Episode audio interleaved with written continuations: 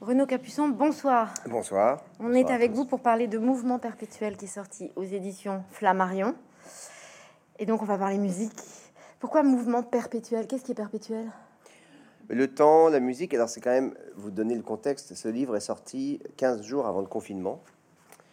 Euh, et donc, appeler un, livre Mouvement perpétuel au moment où tout s'arrête, déjà, je trouvais que c'était quand même assez visionnaire. Ouais, hein, déjà, vous êtes on peut dire Je suis venu ici, dans ce, même endroit, euh, donc deux jours avant que la France ne ferme ses frontières. Donc, vous n'étiez pas très nombreux.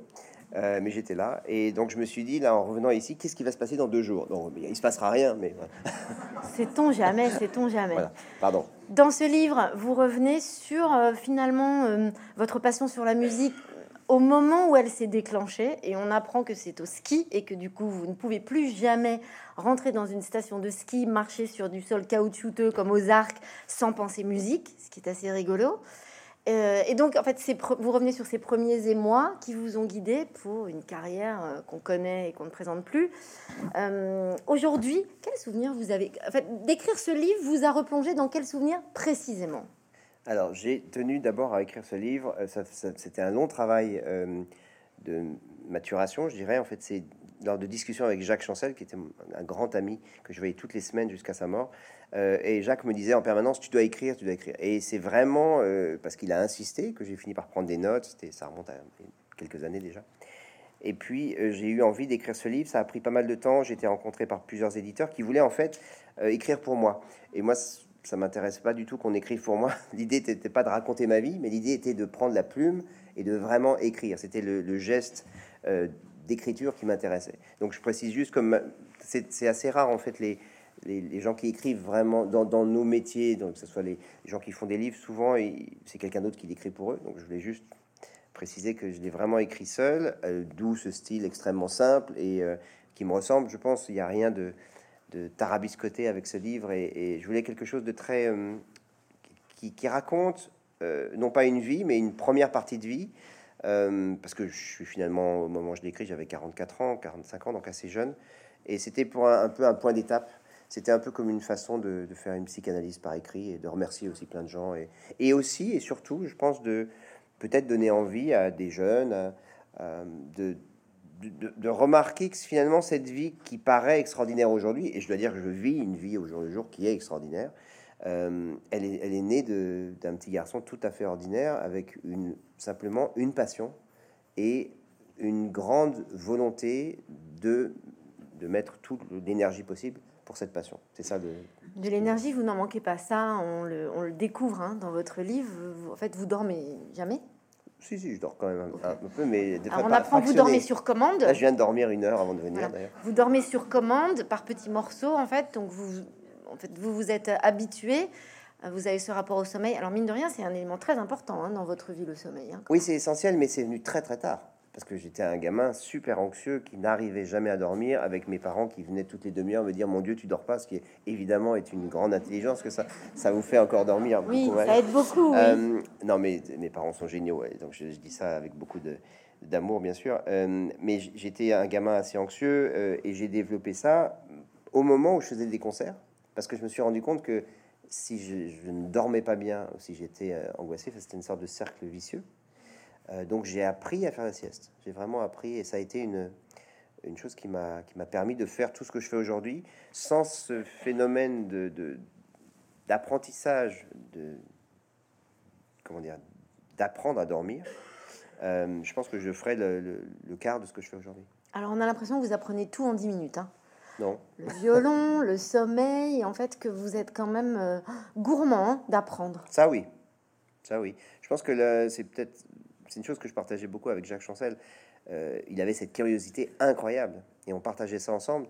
Euh, je pense que le jour euh, où on pense qu'on sait, bah, il faut rentrer chez soi et faire autre chose. Quoi. je dis ça souvent à mes élèves qui me disent comment est-ce qu'on fait tel accent dans Mozart, comment, est comment interpréter tel accent, tel point.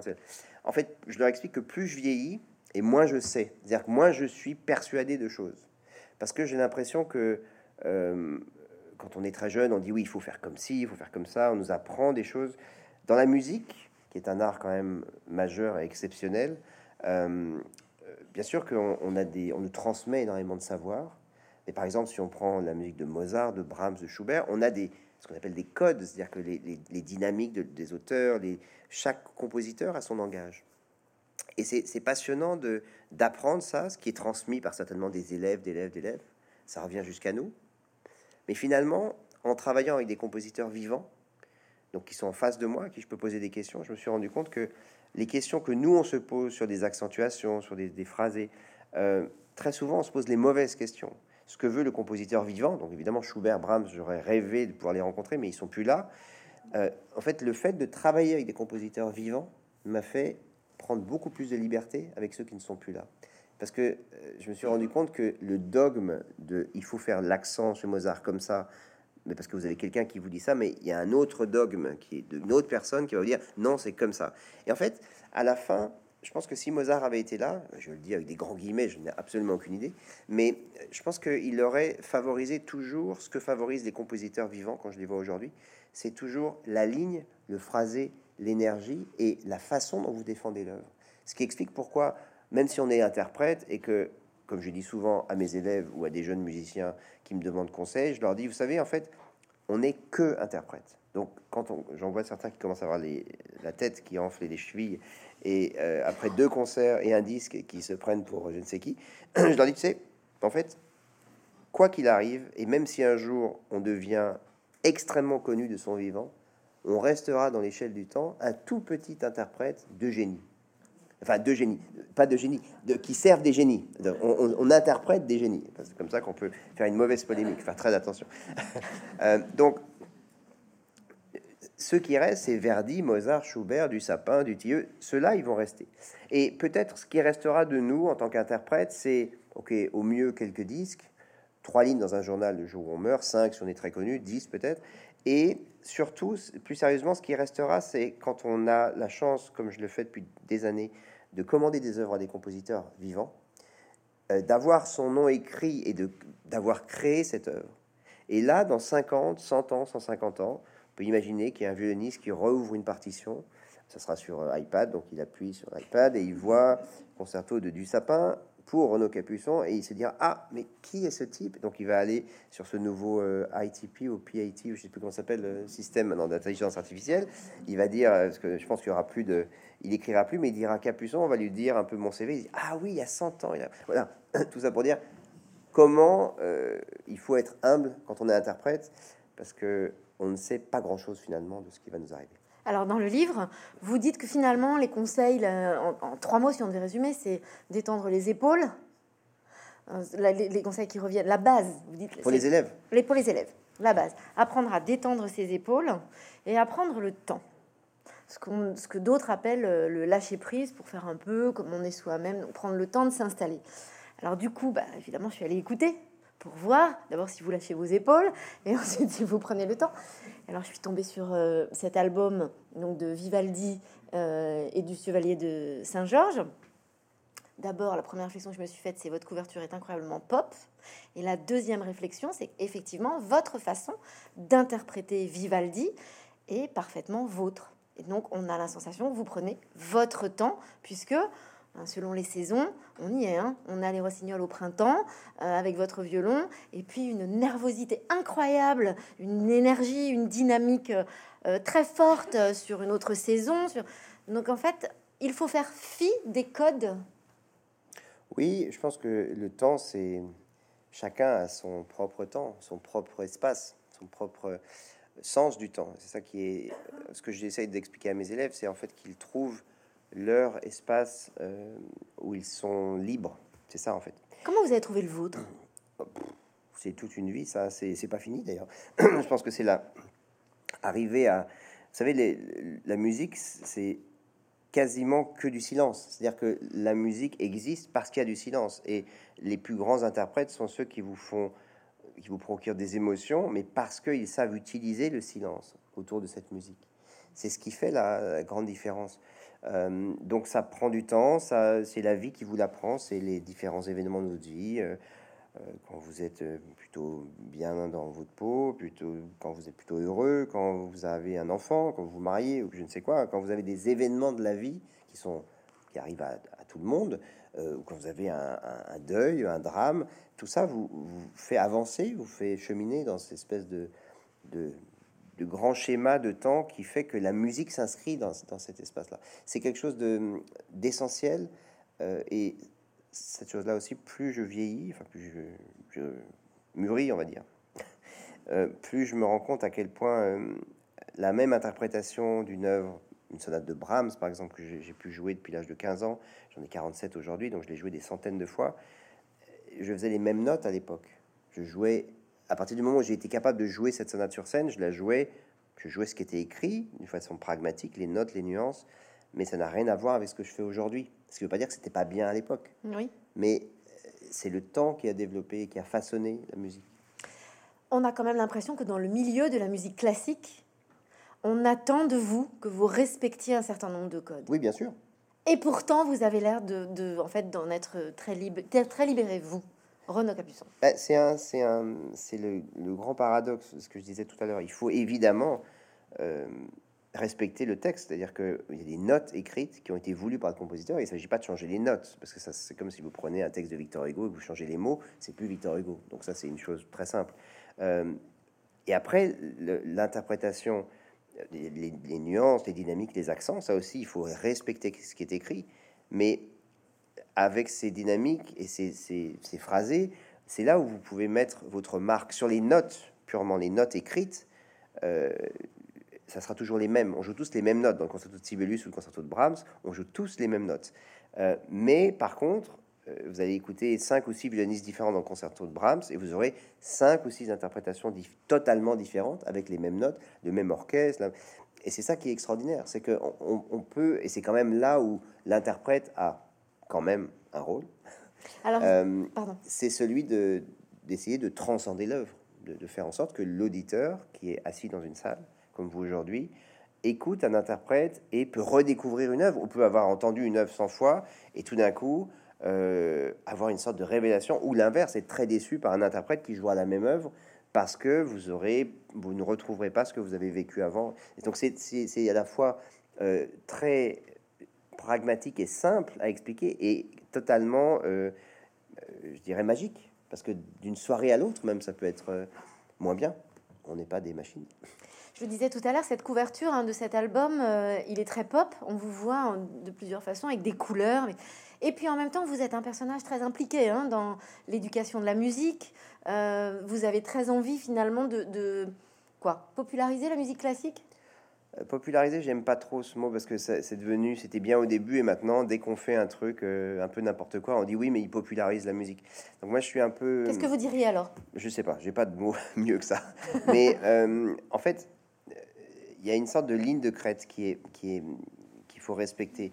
Euh, c'est pour moi c'est l'excellence, c'est-à-dire que être toujours dans l'excellence et, tâcher en tout cas d'être le, plus juste possible par rapport à le plus respectueux de la musique possible. Et à partir de là, euh, on peut effectivement amener la musique partout, on peut l'amener à tout le monde. Mais à partir du moment où, pour des raisons de entre guillemets populariser la musique, on sort de l'excellence, c'est là où moi je suis, euh, j'aime pas ça en fait, parce que je faut garder l'exigence quand même. Voilà, l'exigence doit être là tout le temps, et on peut avec l'exigence faire un éventail de choses absolument immenses. Euh, j'ai moi-même eu des expériences formidables. J'ai fait plein d'expériences très intéressantes euh, qui sortaient complètement du cadre classique d'une salle de concert, que ça soit dans des écoles, dans des prisons, dans des hôpitaux, mais aussi j'ai joué une fois pendant le confinement. Je, suis allé jouer euh, dans un magasin à Carrefour. Je vous explique juste pourquoi j'ai fait ça. Parce que ça, ça paraissait totalement étrange peut-être. En fait, j'avais un concert à Chambéry, dans ma ville natale. Et puis, euh, ce concert à Chambéry, on m'a annoncé, c'était en novembre 2021. Euh, c'était juste au moment où on avait, vous savez, c'est le stop and go. On disait, ça, on rejoue, on rejoue pas, on referme, on rouvre. Et donc là, ça refermait. Donc il y avait une grande frustration. Et donc j'ai appelé l'orchestre avec lequel je jouais en leur disant, est-ce qu'on peut jouer quand même ce concert à Chambéry pour les, les soignants? Au moins qu'on puisse travailler et jouer pour quelqu'un. On m'a refusé pour des raisons sanitaires, très bien, j'ai pas contesté, même si j'étais enragé. Et donc, euh, au même moment, j'ai entendu à la radio que euh, les, donc les salles de concert étaient fermées, euh, mais par contre, on pouvait être plus de, je sais plus combien, 2000 ou 3000 dans les grandes surfaces.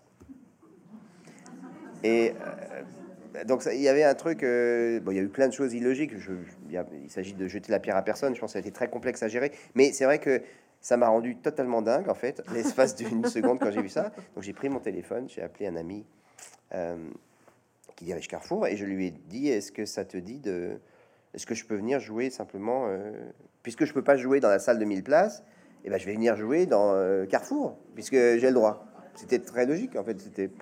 Donc euh, j'ai appelé l'orchestre qui malheureusement n'a pas accepté ma, demande. Et je dis c'est pas grave, j'irai tout seul. Donc je suis allé jouer tout seul. Et c'est vrai que je vous l'explique aujourd'hui parce que j'ai pas voulu faire d'explication à l'époque parce que je voulais pas de polémique. Et donc on me voit simplement arriver, jouer et repartir. Et j'ai dû jouer pour 17 personnes. Il y avait absolument personne. C'était un bide total. Mais le message, le message était, était en fait un peu plus fin que simplement le type qui joue dans une allée de supermarché. C'était pour dire, puisqu'on peut pas jouer dans une salle de concert, euh, et eh ben on Réfléchissons joue, autrement. Voilà, en fait c'était ça. Et c'est ce qui, c'est ce qui m'intéresse dans, dans ces, ces, démarches que j'ai pu faire. C'était le, message un peu en dessous. C'était pas, c'était pas euh, simplement jouer dans le supermarché. Même si aussi au premier degré, mais pourquoi pas la musique dans un supermarché si elle est, si elle est amenée euh, Voilà, il y avait une chose très touchante. J'y suis retourné un an après. J'ai voulu boucler la boucle et faire un, autre mini concert cette fois-ci avec un vrai public dans un carrefour à côté de Paris. Et là, il y avait une, centaine de personnes qui sont venues écouter.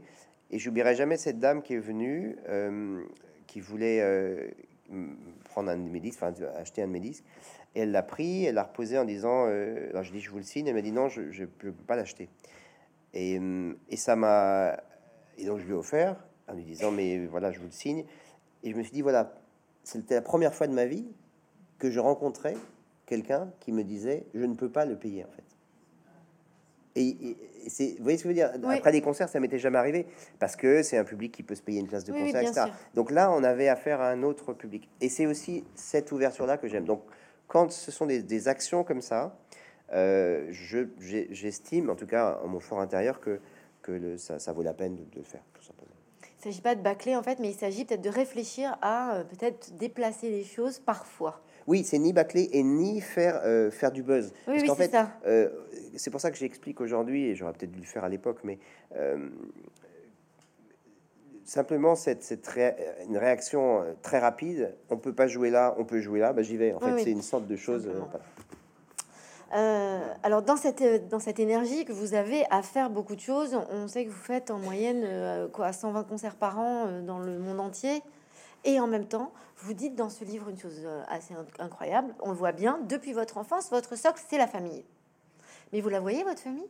Ah oui, oui, oui. oui. Comment vous Là, j'ai été, j'ai été six jours à la maison, ce qui n'était pas de suite. Et j'ai travaillé comme un fou, parce que j'avais un énorme programme. J'ai, travaillé presque 8 heures par jour. Et euh, au bout du quatrième jour, ma femme m'a dit Tu pars quand? C'était génial. Ah, j'ai dit Alors là, c'est à noter d'une pierre blanche. Non, c'est un peu anecdotique, mais euh, je suis très souvent à la maison, pas pour des grandes, grandes périodes, mais je, passe très très souvent. Et en fait, on a, on a une, organisation qui fait que euh, qu'on se voit très souvent. C'est-à-dire, vous ne partez pas trop longtemps même endroit Vous faites des allers Je pars jamais plus que 10 jours, c'est le grand, grand maximum. Donc, les, quand j'étais célibataire, je partais parfois un mois et demi avec ma valise, voire deux mois, sans rentrer à la maison. C'est une chose qui est inenvisageable aujourd'hui, parce que j'ai pas envie et parce que ça m'intéresse pas. Donc euh, ça, ça, nécessite des choix. Euh, je vais jamais en, Amérique ou au Japon plus qu'une semaine. Donc si j'ai deux semaines, la plupart du temps, je pars une semaine, je reviens, je repars.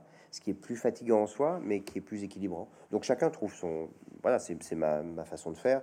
Euh, quand on a des enfants en bas âge aussi, on préfère faire ça pour les voir. Peut-être que quand mon fils sera plus grand, je ferai différemment. Donc on verra.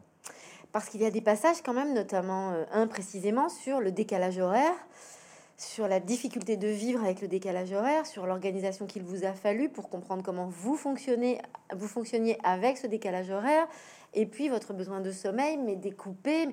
Et ça a l'air très dur quand vous le racontez sur ce passage-là, mais tout le reste du livre, ça a l'air génial.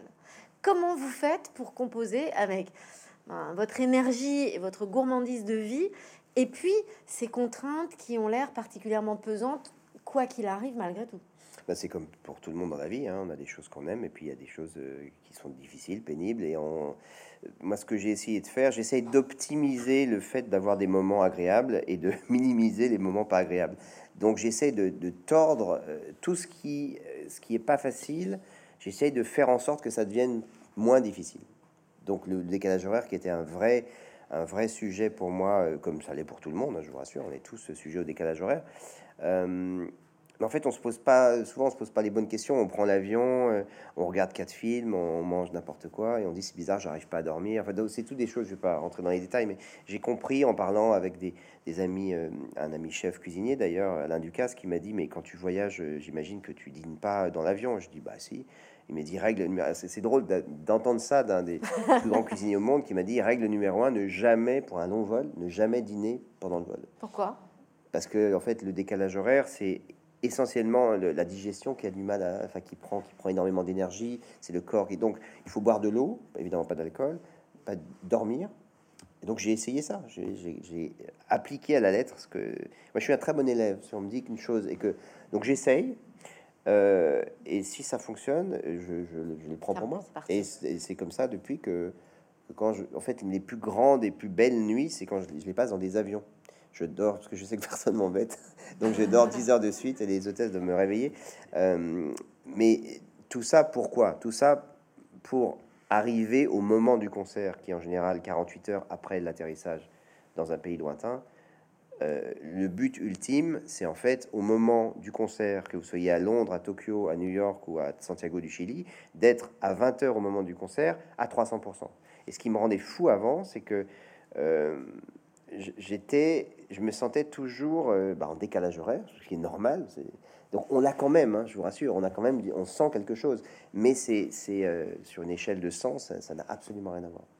Vous, dites donc d'être à 300% sur la scène et vous dites que finalement, ce qui vous pose problème, c'est tout ce qu'il y a autour, où il faut apprendre à vivre avec tout ce qu'il y a autour, c'est-à-dire les moments avant, les rituels avant, euh, la sortie. Mais quand vous êtes sur scène, alors là, évidemment, tout va bien, mais que quand même, il y a un truc, c'est que votre violon est comme un partenaire donc lui aussi, il a ses bons jours et ses mauvais jours. Ouais, il, a, il, a, moins de mauvais jours que moi parce que il est quand même, il, date de 1737, hein, donc euh, il en a vu d'autres, je dirais. Euh, j'étais aux États-Unis, à New York, il y a pas longtemps, et quelqu'un m'a dit avec cet accent inimitable que je ne vais pas faire. Euh, c'est incroyable, le violon est plus vieux que l'Amérique, que le, que le, pays des États-Unis. Ça m'a, ça m'a, c'est vrai que c'est étonnant. Ah oui, c'est assez, c'est étonnant. Donc c'est un instrument euh, extraordinaire que j'ai le privilège de jouer depuis plus de 15 ans maintenant. je l'ai acheté il y a 5 ans. Euh, et, c'est vrai que euh, il a des mauvais jours. C'est-à-dire que c'est très un, instrument de cette qualité qui a été préservé de cette façon depuis 1737. pour vous expliquer, il n'a pas une seule fracture. C'est-à-dire que ce petit instrument qui est grand comme ça, qui est fait de bois, c'est très fin il n'a jamais été laissé tomber par terre. C'est très beau d'imaginer à quel point cet instrument a été aimé. Parce que depuis 1737, il n'a pas une fracture, il n'y a rien, il est absolument immaculé. Donc, euh, il va plutôt bien. Et, c'est vrai que quand il va pas bien, ça aussi c'est à moi de l'anticiper, c'est parce que, par exemple, si on, je vais en montagne ou si je vais dans un endroit très sec, euh, en fait, c'est faire un peu comme avec un enfant en bas âge. Quand on a un enfant en bas âge et qu'on va en montagne en altitude, on met un humidificateur parce qu'autrement, c'est très sec, etc. Donc on fait pareil pour un violon, en fait. Et il faut anticiper ces choses-là. Et puis, ce qui peut se passer, c'est qu'il se décolle. Ça, ça arrive. C'est comme un enfant qui tombe malade. Bah, on amène chez le médecin et on amène le violon chez le luthier et il le recolle, tout simplement. Et dans ce cas-là, il se remet à, sonner euh, immédiatement.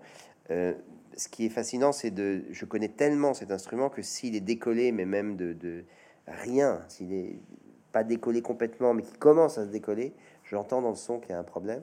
Donc j'appelle mon luthier et je vais le voir et, je, me trompe assez rarement. C'est vraiment. après, il peut y avoir des moments où j'ai l'impression qu'il sonne pas bien et c'est juste moi qui vais pas bien. Et ça, maintenant, je le sais aussi. Donc, au tout début de cette relation avec, avec cet instrument, j'allais tout de suite voir mon luthier qui regardait en me disant, euh, avec un, œil assez amusé, en me disant euh, T'es stressé en ce moment? T'as un concert quand? Dans deux jours. Et ce qui voulait dire que le violon allait très bien. Donc c'était moi. Vous dites C'est bon, c'est mon partenaire en permanence. Ça veut dire quoi? Ça veut dire que ça vous est déjà arrivé de jouer une berceuse au violon pour un de vos enfants? Euh, oui, j'ai joué même, j'ai joué même du violon quand il était dans le ventre de ma femme. Je trouvais ça marrant de le voir bouger. Enfin, il bougeait. Enfin, c'est les enfants réagissent à la musique, c'est connu. Euh, mais le rapport, euh, je pense que la musique a toujours fait partie, fait partie de ma vie intégrante et que pour mon fils, c'est quelque chose qui est totalement. il me dit bon concert papa que 4 soirs sur 5, enfin 6, 6 soirs sur 7. Donc c'est totalement naturel, la musique est naturelle. Euh, non, mais vous, vous, vous allez pas bien, vous allez très bien, vous êtes content, euh, vous avez envie d'endormir votre fils, vous avez, vous prenez votre violon? Ah non. Non. Bah, il y a des, moments où je vais très bien, où je, suis très bien sans mon violon, hein, je vous rassure. Une journée sans violon, c'est possible, c'est Ah oui, oui, ah c'est génial. Pourquoi? C'est bah parce que d'abord euh, on se on se pose, on réfléchit, ou alors on dort, ou, enfin, je sais pas, on fait autre chose, mais c'est nécessaire. De, le rythme est tellement soutenu tout le temps. C'est une chose que j'ai appris avec ma femme, je lui dois ça. Quand on s'est rencontrés, euh, le premier été, on, s'est enfin, on a passé les vacances ensemble. Euh, premier jour de vacances, je lui dis c'est quoi le programme? Elle m'a dit mais il n'y a pas de programme, c'est des vacances. Et moi, ça me rendait fou parce que pour moi, il y a un programme tout le temps. Ah tout est... Donc j'ai appris à ne rien faire avec délectation. Tout à l'heure, vous avez parlé d'Alain Ducasse, et on le voit bien dans votre livre un peu. Euh, vous avez un goût pour la table. Vous faites des comparaisons entre le violon et la table. C'est-à-dire quoi, en fait? Vous avez un rapport euh, sensoriel, charnel à la musique? Bah Oui, forcément. Euh, Comment ça, forcément? Bah, Déjà, dans la description, quand je, quand je parle de la sonorité d'un instrument, euh, quand j'essaie d'expliquer à mes élèves le, son qu'il faut qu'ils cherchent, que, euh, je leur parle de, de, texture, je leur parle de parfois de, nourriture, de, je leur parle, pour comparer un, un, grand un Guarnarius avec un Stradivarius, par exemple. Quand, un chauffeur de taxi me demande euh, quelle est la différence, je lui dis souvent c'est un chauffeur de taxi ou quelqu'un d'autre hein, d'ailleurs, mais ça m'est arrivé encore ce matin, c'est pour ça.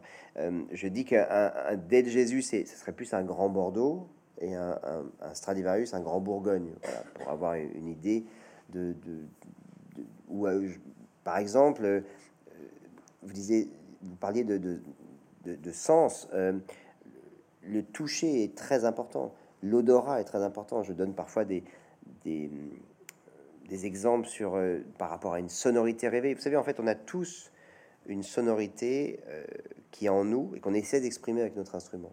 C'est en fait un peu notre ADN. On essaie d'expliquer ça avec notre sonorité. Et, et, moi, pour expliquer ça à mes élèves, ou, quand je travaille en musique de chambre, pour décrire ce que j'aimerais comme, comme idéal de son, parfois je parle de cachemire, de soie. Je dis, là, il y a un peu trop de velours dans la sonorité d'un élève. Un jour, il y avait une sonorité épouvantable. Je dis, mais est-ce que tu sais ce que c'est que la laine de verre? Il, me regarde et dit oui. Je dis, bah voilà, ta sonorité, là, aujourd'hui, ça sonne comme de la laine de verre. C'était très, il avait compris tout de suite. Et tout d'un coup, le fait de dire ça plutôt que de dire t'appuies un peu trop, etc. L'image de, de, ce truc-là. Alors j'ai dit maintenant, tu, tu, vires cette image de la laine de verre et tu, tu, tu mets une épaisseur de cachemire, tu t'injectes de la soie, etc. Et alors je dis pas que c'est miraculeux en 30 secondes, autrement ça serait facile de jouer du violon. Mais euh, c'est comme ça qu'on peut façonner euh, par des images, alors que ça soit de la nourriture, de, la neige. Parfois, il m'est arrivé une histoire drôle. Je parle euh, à une de mes élèves et je lui dis, je voulais lui, donner l'idée d'un. Je lui dis, est-ce que tu, vois quand tu prends l'avion et que il y a un trou, il y a un trou d'air. Elle me regarde avec des grands. Elle n'avait jamais pris l'avion. Après, je donne l'image du ski. Je, je parle de la neige. Je lui dis, j'aimerais que tu aies un son un peu plus tu vois, quand tu as une neige très poudreuse, mais pas trop, elle me regarde avec des grands yeux, elle n'avait jamais fait de ski. Donc parfois, on n'a pas de chance. Il y a une journée comme ça sans succès. Mais de façon générale, c'est très intéressant de, de, trouver, euh, et je le dis pour des élèves, mais ça peut être, euh, euh, je dirige aujourd'hui l'orchestre de chambre de Lausanne comme chef d'orchestre, et très souvent, j'ai besoin d'expliquer par des, des images autres que simplement plus fort, moins fort, évidemment, parce qu'on le fait avec les gestes, et, de dire, voilà, votre sonorité, elle est comme ça, est-ce qu'on peut avoir un peu plus de de ça, parfois, j'utilise des, images qui peuvent paraître totalement enfantines, ou, mais simplement que tout un groupe imagine au même moment une situation, vous avez le son qui change. C'est extraordinaire. Ça veut dire que quand vous jouez, vous avez des images systématiquement. On connaît aussi, je fais une parenthèse, vous avez une certaine passion pour le cinéma. Vous avez fait un album aussi, en fait, avec, sur des musiques de cinéma. Donc, ça veut dire que vous avez des images. Quand vous jouez, vous avez un film c'est très compliqué ce qui se passe. Ça sera, j'adorerais pouvoir euh, mettre une, électrode ou je ne sais quoi sur le cerveau et, analyser exactement ce qui se passe quand on joue. Ça, serait, ça serait euh, passionnant. Euh, très franchement, je ne sais pas. C'est un mélange d'énormément de, choses. C'est un mélange de. Parfois, on a, on peut avoir une odeur, on peut avoir une image, on peut avoir un, on peut la plupart du temps, ce qui fait qu'on est, on, donne le meilleur de nous-mêmes à un concert, en tout cas pour ce qui me concerne, c'est la concentration, le fait d'être absolument dans ce qu'on est en train de faire. Euh, donc le risque, c'est, si on en vient, ce qui vient juste avant, c'est le track, et le track, c'est essentiel. Euh, le track, c'est quoi? C'est en fait la préparation au concert. Donc c'est cette espèce de mélange d'anxiété, de d'excitation, de volonté, d'envie d'y aller, etc., qui fait que on a un moment, c'est 20h, c'est le moment du concert, d'ailleurs, ce sera tout à l'heure à 20h. Ici, il reste des places, je crois, si vous voulez dire. Euh, et donc, à 20h, toute notre attention est braquée sur ce concert. Et ce qui peut se passer au moment du concert, si on n'est pas assez concentré, donc si on n'a pas eu, je dirais, entre guillemets, assez le trac, ça arrive parfois, c'est-à-dire que je rentre sur scène, j'ai pas eu vraiment le trac avant, et du coup, je me dis, zut, il faut maintenant vraiment se concentrer. Parce que ce qui peut arriver, c'est que si on est comme ça un peu, voilà, on joue tous les soirs et puis ça devient un peu, et c'est le vrai danger de ça. D'abord, on, devient un peu un automate, euh, et dans ce cas-là, on se met à penser à complètement autre chose. Ça m'est arrivé, ça m'arrive quoi, une fois, deux fois par an maximum, et je m'en veux énormément pour ça. C'est parfois la fatigue qui fait ça. C'est vous sortez en fait du rail de votre concentration. Sortez de votre, cadre de concentration. Et ça peut durer, c'est deux secondes, c'est rien. Mais ça peut suffire à ce que votre concentration soit un peu interrompue. C'est comme si vous aviez quelqu'un qui vous appelait au téléphone pendant le concert et, vous, vous qui vous sorte complètement du, sujet. Euh, donc c'est le, concert pour moi, c'est avant tout un immense moment de concentration pour être capable d'avoir tout son être, toute son âme et toute son énergie au service de la musique. Ça veut dire que le track est bénéfique pour vous C'est aussi bien compris. Je pense que le track est nécessaire. Vous savez, c'est Sarah Bernard qui disait, euh, tout le monde connaît cette phrase. Voilà. Je n'ai pas le track. Et une de ses élèves disait, je n'ai pas le track. Elle disait, ne vous inquiétez pas, ça viendra avec le talent. Mmh. Euh, je crois que c'est au-delà de l'anecdote. Euh, je crois que c'est très vrai, à part peut-être quelques exceptions. J'en connais quelques-uns dans des très très grands musiciens qui prétendent de ne pas avoir le track, même si moi je, je vois à leur contact qu'ils l'ont quand même. parce que ça se manifeste d'une autre façon. Mais oui, le track, encore une fois, c'est l'envie d'y aller. Moi, je, me suis toujours dit que le jour où j'ai plus le track, j'arrêterai ce métier, parce que ça voudrait dire que j'ai plus rien à dire, que, mm. que, l'écorce est, sèche. C'est vrai que vous avez joué sur une partition, euh, sur un parchemin? Euh, J'ai joué sur un parchemin. Euh, vous avez une partition dans les mains qui était écrite sur un parchemin? Oui, j'ai eu ça. J'ai vu, bah, vu en tout cas des, des, des, partitions originales, donc vraiment de, de, très longtemps. Euh, et c'est toujours émouvant de voir la source quand on voit le manuscrit du concerto de Brahms, quand on voit euh, la plume de, Bach ou la plume de Mozart qui a été posée sur un papier que vous l'avez entre les mains. C'est, ça donne le vertige. Voilà, ça perturbe la concentration, non? Oui, mais ça, vous le voyez pas au moment où vous êtes en concert. vous le voyez dans un endroit euh, avec des gants blancs, avec des gens qui font attention à comment vous tournez la page. vous n'êtes pas en train de jouer en même temps. Non. Dans votre livre, donc je reviens un peu en arrière, vous dites que quand vous étiez petit, vous étiez aux arcs et puis il y avait des concerts finalement euh, dans cette station de ski où vous passiez l'hiver. Et vous avez cette phrase en disant c'était quand même une belle époque pour la musique, c'est-à-dire? Il n'y a pas de sous-entendu, c'était une époque. Si, c'était une belle époque parce que, en fait, moi, je suis de cette génération où euh, on avait encore trois chaînes de télé, euh, et on avait le droit de, enfin au tout début, moi il y avait trois quatre ou cinq, enfin on, avait le droit de regarder le grand échiquier. Et donc euh, par un hasard incroyable, les artistes du grand échiquier de Chancel étaient ceux qui étaient, pour la plupart, venaient au Festival des Arcs, qui était un festival qui avait été créé il y a maintenant 50 ans. Euh, c'est les 50 ans du festival qui est fêté cet été. Donc moi, je voyais un peu mes idoles que je voyais à la télé, je les avais en face de moi au concert. J'avais 6, 7, 8, 9, 10 ans. Et, et j'ai l'impression, alors je pense que euh, c'est mon impression d'enfant quand je dis c'était une belle, quelle est belle époque pour la musique, c'est que j'ai eu cette impression incroyable de, de, vivre une sorte d'âge d'or parce que j'avais des concerts tout le temps, parce que j'étais dans une petite ville. Euh, et parce que j'ai baigné très tôt dans la musique, tout simplement. Mais euh, peut-être que si j'avais été à Paris, euh, j'aurais eu aussi cette impression. J'aurais écouté des grands orchestres que j'ai fait beaucoup plus tard. Moi, j'ai écouté d'abord de la musique de chambre, de la musique euh, plutôt intimiste, puisque il n'y avait pas de grand orchestre symphonique à Chambéry et que j'ai découvert tout ça vers, vers 14 ou 15 ans. Mais oui, j'ai bien sûr une sorte de nostalgie de, de, cette époque où on, a, on prenait le temps, en fait. On prenait le temps de. Il n'y avait pas des pubs tout le temps. Si on parle de la télévision, il n'y avait pas. Mais je vais parler comme un. Bah, vous avez le droit là, on est là pour, vous en fait. Oui, ce, que, ce, que, ce, qui, ce qui me manque, je trouve, euh, ce, que, ce que je trouve dommage euh, et qu'on pourrait améliorer, à mon avis, euh, notamment sur le, service public, qui fait des choses absolument merveilleuses. Mais pour ce qui est de la musique et de la musique classique, je trouve que le modèle de la, de la, BBC est un bon modèle parce que moi, je ne comprends pas pourquoi, en fait, dans un modèle français de service public où il n'y a plus de publicité. Enfin, où il y a, on avait supprimé la publicité. On avait, on avait à une époque, il y avait. Non, mais où, normalement, justement, c'est ce que je veux dire, je vais m'exprimer clairement, où en fait, c'est vraiment le, le, service public, c'est notre. On, paye, on, paye, pour ça. Mm. Et donc, euh, moi, je m'étonne toujours euh, que quand je suis moi-même invité à des émissions de télévision pour jouer un morceau, si ça fait plus que 2 minutes 30, c'est plus possible en fait. C'est de la faute de personne, je crois, c'est l'époque. Oui, oui. Mais franchement, euh, c'est très complexe pour un art comme le nôtre, qui est quand même euh, qui se développe sur plus que deux minutes.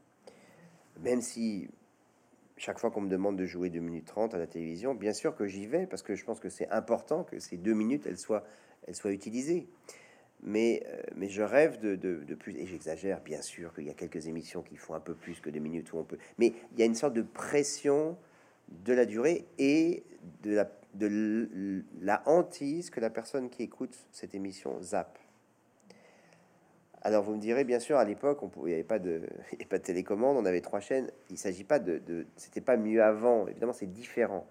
Mais euh, je rêve euh, qu'on puisse nous dire qu'il est possible d'avoir euh, une chose musicale qui s'exprime sur, sur la durée et où il n'y a pas de pression d'audience. Ça, c'est une chose, le jour où le service public accepte et assume le fait de promouvoir la musique classique sans en faire une question d'audience et sans se dire euh, cette espèce de course à toujours... Parce que le problème de cette course, c'est que vous, vous rentrez dans des, des phénomènes de, comment on peut dire ça, de... Euh, il faut compenser, alors il faut mettre de la variété avec la musique classique, il faut, il faut, que, il faut faire des ponts, il faut faire... Ce qui peut être très bien. Mais on a l'impression qu'on a honte de la musique classique. En fait, c'est l'impression que j'ai aujourd'hui. On a l'impression que c'est presque une... Euh, bon, il faut, il faut cocher des cases. Je sais qu'ils ont des cases. On coche la case classique. Mais elle n'est pas assumée pleinement. Elle est toujours mise avec autre chose. Voilà, pardon, j'ai fait un peu long pour dire que j'aimerais que ça soit, j'aimerais un jour que ça soit fait de façon euh, plus, euh, plus assumée. Quel pont entre le fait d'être des moments solistes ou de mener un orchestre en étant un violon? Comment on fait pour mener un orchestre quand on est un violon? Est-ce que c'est ce que vous faites aujourd'hui? Euh, Quel est l'équilibre pour vous entre le fait de jouer seul, de jouer avec les autres? Comment vous vous y retrouvez? Qu'est-ce que vous aimez? Alors j'ai toujours adoré partager la musique. Je crois que c'est ce qu'il y a de plus beau en musique. Même si hier j'ai joué pas joué depuis, long, depuis près de 20 ans tout seul, mais j'ai joué trois sonates et parties de Bach seul, ce que j'avais pas fait depuis 20, 25 ans. Mais je dois dire que j'aime partager la musique. C'est sympa d'être tout seul sur scène, mais franchement, je préfère la partager. je trouve que c'est. Ce soir, je travaille avec Guillaume Bellhomme au piano. Euh, dans quelques jours, je serai avec un orchestre symphonique. Quand je dirige moi-même mon orchestre de chant de Lausanne, alors il y, a, il y a parfois je le dirige comme pour les quatre saisons du violon quand je joue, mais euh, l'année prochaine, je vais diriger la neuvième de Schubert ou des œuvres de Brahms. Et là, je dirige sans mon violon, bien sûr. Euh, et là, c'est une autre, une autre étape de ma vie qui s'ouvre. Euh, c'est drôle parce que au moment où j'ai terminé le livre, j'avais pas encore été nommé à l'orchestre de chambre de Lausanne, et j'ai terminé en disant un truc du style à l'heure où je commence à diriger. Et c'est étrange parce que finalement le livre termine sur la deuxième partie de ma vie qui commence maintenant, qui est finalement euh, la direction d'orchestre, qui qui a toujours fait partie de ma vie depuis plus de 25 ans, mais qui se développe maintenant, qui commence, à, qui existe depuis que ce livre a été écrit. Et je suis persuadé qu'il m'a fallu écrire ce livre. C'est comme une sorte d'étape euh, de l'écrire, de mettre sur le papier ces 45 premières années. Il me fallait ça pour passer à l'étape d'après. Et euh, en tout cas, je remercie Flammarion de m'avoir fait confiance.